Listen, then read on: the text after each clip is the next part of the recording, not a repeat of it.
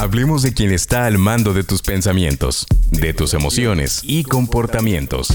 Hablemos de quien tiene el potencial de llevarte a alcanzar tus metas. Hablemos de Mente Maravilla con Cristel Pineda. Hola, bienvenido, bienvenida al primer episodio de este podcast Mente Maravilla.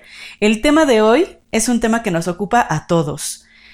¿Te ha sucedido que tienes planes o proyectos que de verdad quieres llevar a cabo, pero pasan y pasan los días y por alguna razón siempre los dejas para después, aunque esto te genere un sentimiento negativo o de incomodidad?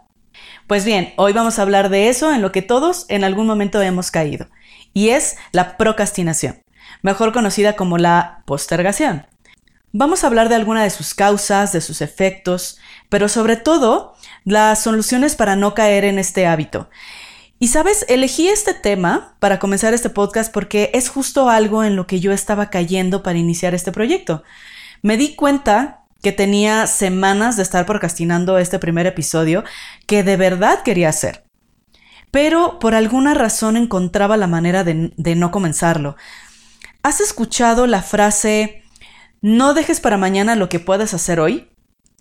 Seguramente es una frase que escuchaste muchas veces o tal vez la leíste en algún perfil de estas frases inspiradoras o tal vez esta frase te la dijeron alguno de tus papás, tus jefes, amigos o tal vez también tú la hayas aplicado en alguna situación donde quedaba bien decirla.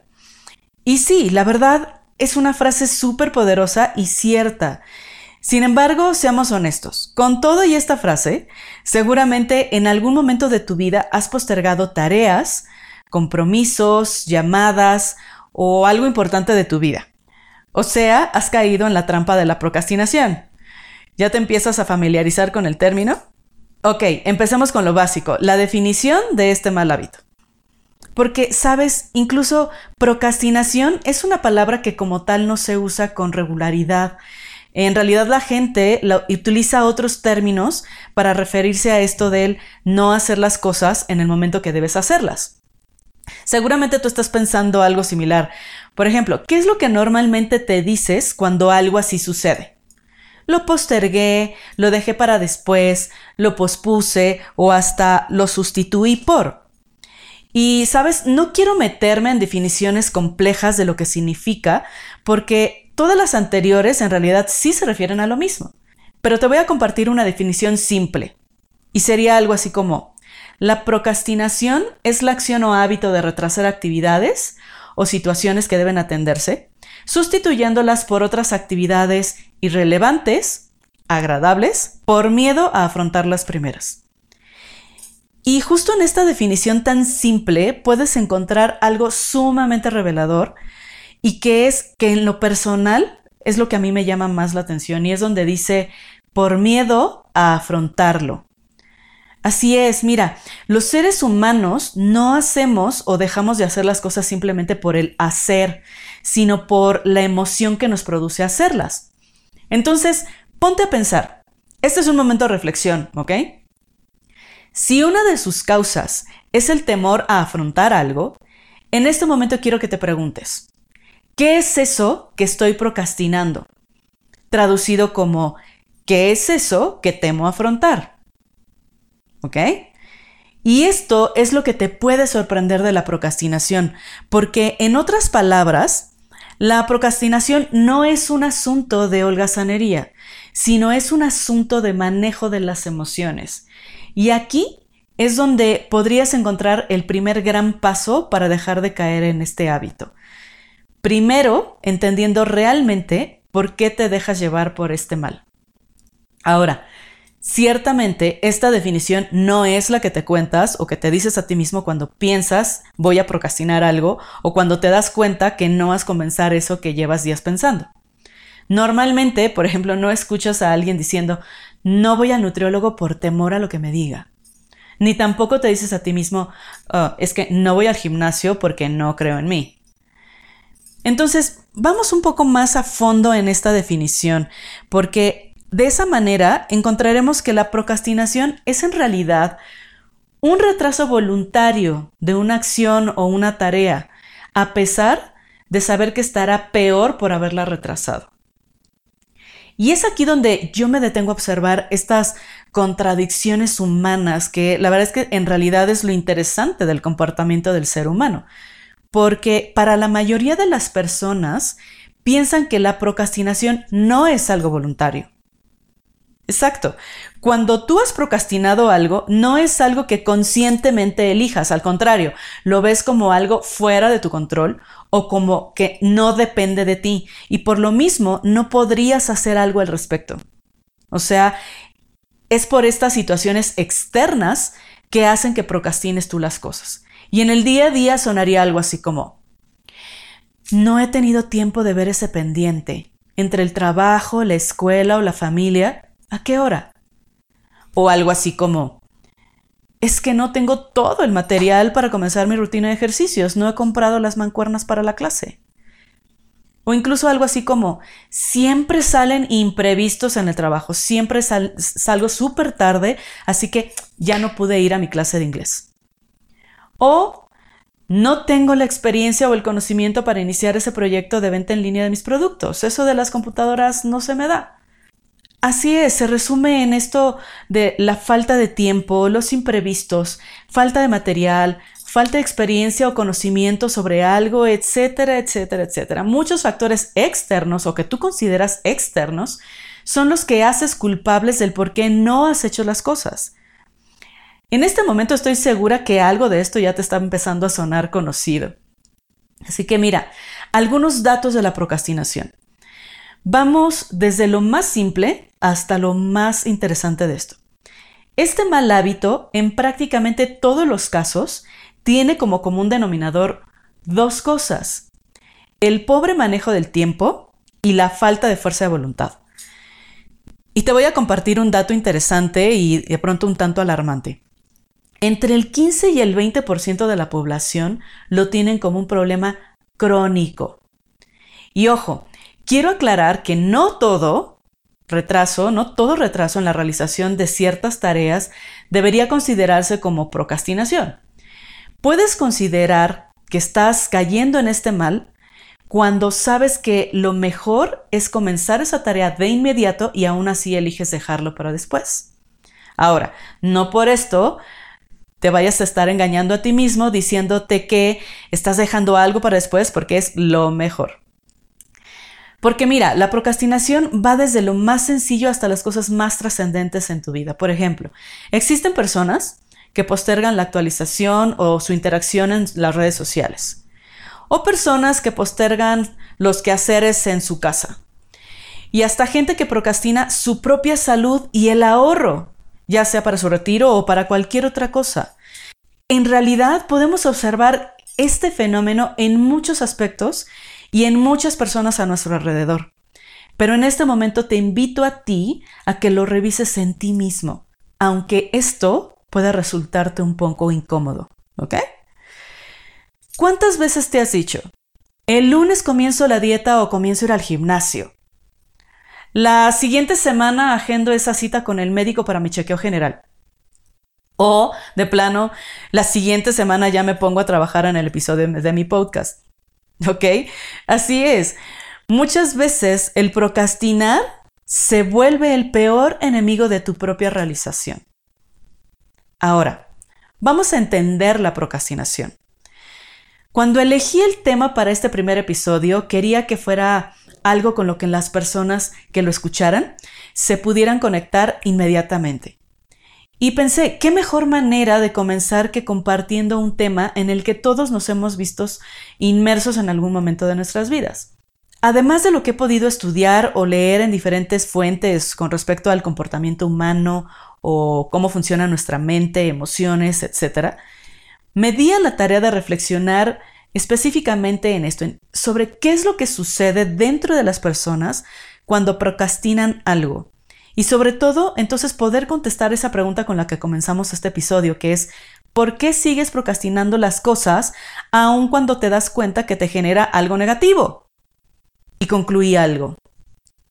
Procrastinas cuando tus ideas y tus emociones están en caminos totalmente diferentes. Exacto.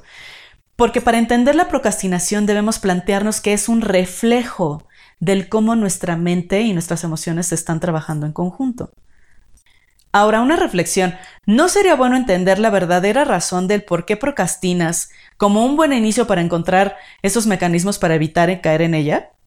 Bien, pues he aquí la idea errónea más grande de la procrastinación. Cuando una persona siente que es un problema o que algo está mal en él o en ella. Se dicen, estas personas se dicen a sí mismos como es que tengo un problema de manejo del tiempo, no me organizo, simplemente no puedo ponerme a hacer algo, no tengo fuerza de voluntad, no sirvo para esto, soy un flojo, algo está mal en mí. Y la verdad es que esto no es así. En realidad, el fondo de todo este asunto no es la tarea o la acción en sí. Pregúntate, ¿qué es lo que realmente estás procrastinando? ¿La tarea? o la emoción no placentera de esa tarea. O tal vez el resultado que puedes obtener de esa acción. Piénsalo. A veces te cuentas que el resultado de ciertas cosas no te va a gustar o no van a ser como tú deseas. Así que, ¿qué es lo que haces? Encuentras otra cosa mejor que hacer. Incluso, quiero que pienses por un momento. ¿Cuántas veces has elegido mejor hacer algo que te dé un resultado bueno o una, sensación satisfactoria aunque esos resultados o esa sensación sea pasajera o efímera. ¿Cuántas veces has hecho esto? ¿Y el hacer eso te hace mala persona? La verdad es que no. El ser humano siempre está buscando cosas que le generen satisfacción, alegría, felicidad, placer, ¿cierto? Pero entonces, si sabe que a la larga en realidad no está teniendo ningún beneficio al procrastinar algo, ¿por qué lo sigue haciendo? ¿Son mejores esos resultados o esas sensaciones pasajeras? ¿Te estás conformando con muchos poquitos en vez de ir por esa cosa enorme? Poniéndolo así, suena triste y hasta un poco vergonzoso, ¿no? Pero sabes, ese es uno de los principales errores que puedes cometer. No tendrías que ser tan duro contigo. Las personas que son compasivas consigo mismos tienen menos tendencia a procrastinar es decir, aquellas que se perdonaron por haberlo hecho antes, en el pasado, resulta que hay menos probabilidades que procrastinen en los siguientes proyectos o cosas que hagan. Hace tiempo leí algo interesante de cómo nuestras emociones o la percepción de nosotros mismos afecta en esto de caer en la procrastinación. Hablaba sobre la lucha entre el yo presente y el yo futuro. Normalmente en la procrastinación, el yo presente es el que gana. Esto tiene que ver con que no visualizamos de manera fácil nuestro yo futuro. O sea, no hay una real conexión con esa parte de nosotros. En otras palabras, es más fácil para nosotros relacionarnos con lo que estamos sintiendo en este momento o con lo que pensamos que somos en este momento no podemos conectarnos con esa imagen nuestra en el futuro donde ese yo ya consiguió el resultado o que ya está donde quiere estar, pero sobre todo no logramos conectarnos con las emociones y los sentimientos que tendría ese yo futuro. Es decir, cuando lograras visualizar tu futuro como sentir que estás ahí, experimentar la emoción, conectarte con ese momento o como lo quieras llamar, podrías comprometerte mucho más fácil a él. Porque si lo sigues viendo como un extraño o algo que no eres tú, será mucho más difícil comprometerte, porque no es algo real con lo que puedas vincularte. ¿Y esto cómo lo verías en el día a día? Si la gente que quiere ponerse a dieta, por ejemplo, se pudiera visualizar con el físico que desean, y ojo, no solamente es una imagen, sino poder sentir, experimentar esa sensación de gustarse, de reconocimiento, de amor propio, incluso el cómo se sentiría tener una mejor salud, te aseguro que comenzarían su plan de alimentación inmediatamente. Porque quiero que pienses, todas esas emociones con las que pudiera conectarse son mucho más fuertes y llenadoras que cualquier golosina que se pudiera comer en el momento. Y esto podrías aplicarlo en todos los ámbitos que he mencionado. Tu trabajo, tu descanso, ese proyecto que quieres iniciar, la relación que no te atreves a, tener, eso que tú sabes que has estado procrastinando por el miedo a afrontar lo que significaría el comenzar a trabajar en eso. Y bueno, al final, esto puede sonar muy simple, pero el verdadero reto está en solucionarlo. Como dicen del dicho al hecho, pero en este momento te tengo una buena noticia. No es tan complicado salir de este círculo vicioso. El mejor consejo para evitar la procrastinación? Solo comienza. Sí, escuchaste bien, solo comienza. Seguramente caes en la procrastinación porque el resultado de ese nuevo proyecto es abrumador. Tan solo pensar en hacerlo ya te desmotivó.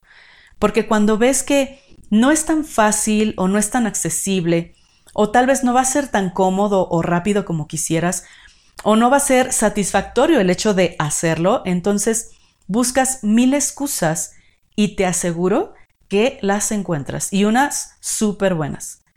Entonces quiero que diferencies algo. Cuando has procrastinado alguna cosa, puedes escuchar que te dicen o, que te, o decirte a ti mismo algo como, solo hazlo. Y entonces, ¿qué pasa? Vuelves al problema de que, ok, por algo no lo he hecho o por algo no lo hago. Así que plantéatelo de otra forma, ¿de acuerdo? Enfócate en comenzarlo. Solo comienza. No esperes a estar en ese ánimo correcto para hacer las cosas porque no necesariamente va a ser así. Es como esperar que estés feliz para comenzar una dieta, cuando en realidad lo que te haría feliz es estar delgado o saludable, pero la dieta no. El hacer la tarea no necesariamente va a generarte la emoción para comenzarla. Así que un buen punto sería reconocer esto y empezar a manejar tu habilidad de autorregulación o manejo de tus emociones y no al revés que tus emociones te manejen a ti. Y esto podría sonar algo como, ok, reconozco que no me emociona tanto comenzar la dieta, pero aún así elijo empezarla. Solo comenzar puede ser el mejor motivador para seguir adelante. Ver los pequeños o grandes avances en tus proyectos puede hacer la diferencia para tu bienestar o el que estés motivado reconocer tus avances o llevar un récord de lo que vas logrando, por mínimo que parezca, es decir, reconocer lo que sí, es algo que te va a apoyar en esto.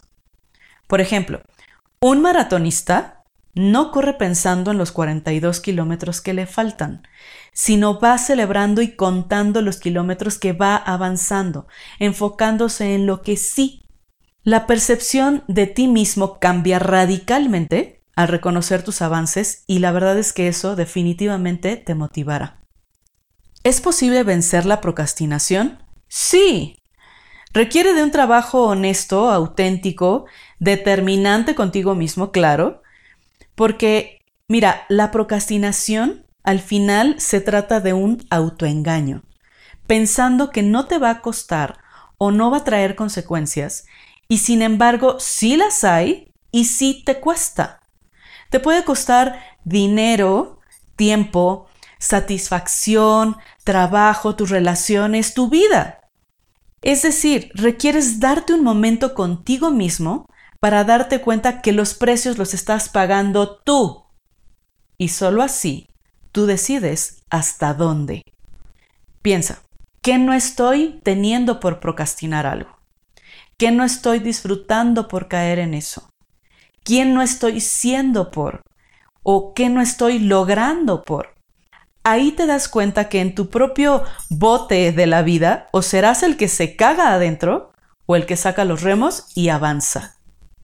Y mira, pueden existir muchas estrategias que pueden funcionarte para vencer la procrastinación en todos los niveles, tanto en tu comportamiento, en las emociones, en tus hábitos, etc.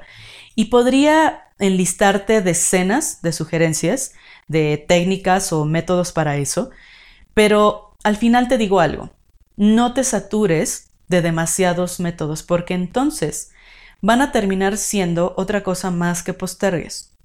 Ir incluyendo solamente algunas técnicas te irán dando ese avance hasta lograr vencer la procrastinación al 100%. Yo elegí tres técnicas. La primera, enfócate una cosa a la vez. Aun cuando pueda ser muy bueno para manejar mil cosas al mismo tiempo, eso puede desenfocarte y entonces puedas caer en hacer mucho y lograr poco. Enfócate en algo y no te vas a permitir avanzar hasta que la tarea esté hecha. Por ejemplo, ¿vas a contestar correos? Perfecto. Hasta que resuelvas la tarea del correo que abriste, no pasas al siguiente correo. ¿Ok? Segunda, maneja las distracciones. Y esto tiene más que ver con una intención y un compromiso hacia ti mismo. Ten claro, al momento de trabajar algo, cuál es tu intención de lo que quieres que suceda. Y puedes determinar algo como, ok, si suena o llega una alerta a mi celular, no voy a contestar. O no podré levantarme del escritorio hasta que termine este artículo. O también algo como, no importa que haya pastel en la fiesta, yo voy a mantener mi dieta. ¿Ok? Tercera, reconócete. Reconoce todos los avances, pequeños, medianos, grandes, no importa, porque al final son señal que comenzaste a trabajar en eso que saliste de esa zona de no acción y sobre todo que tu yo futuro está más cerca de lo que parece, o al menos está más cerca que antes de comenzar, ¿no? Y bien, así cerramos el tema de hoy. Me va a encantar saber qué te pareció, que me escribas a través de las redes sociales y escríbeme de qué te diste cuenta porque seguramente con todo lo que escuchaste hoy tendrás mucho más claro las razones del por qué has estado cayendo en este hábito de la procrastinación. Así que platícame, escríbeme. Espero que te haya gustado, pero sobre todo que te haya servido para que esto lo lleves a la práctica en tu día a día. ¿Ok? Recuerda que toda la información, las reflexiones y los temas que vas a encontrar en este espacio son para que puedas expandir tu mente, y que aprendiendo mucho más de ella puedas crear entonces la vida que tanto deseas. Te recuerdo que puedes contactarme a través de la página web www.cristelpineda.com, Cristel con K y latina y una L, y también en mis redes sociales que estoy en Instagram y en Facebook.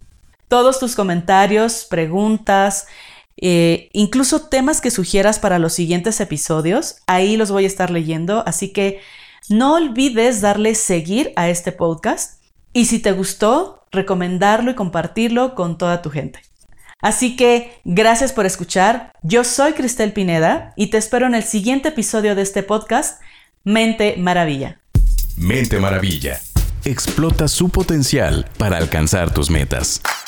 Visita www.cristelpineda.com.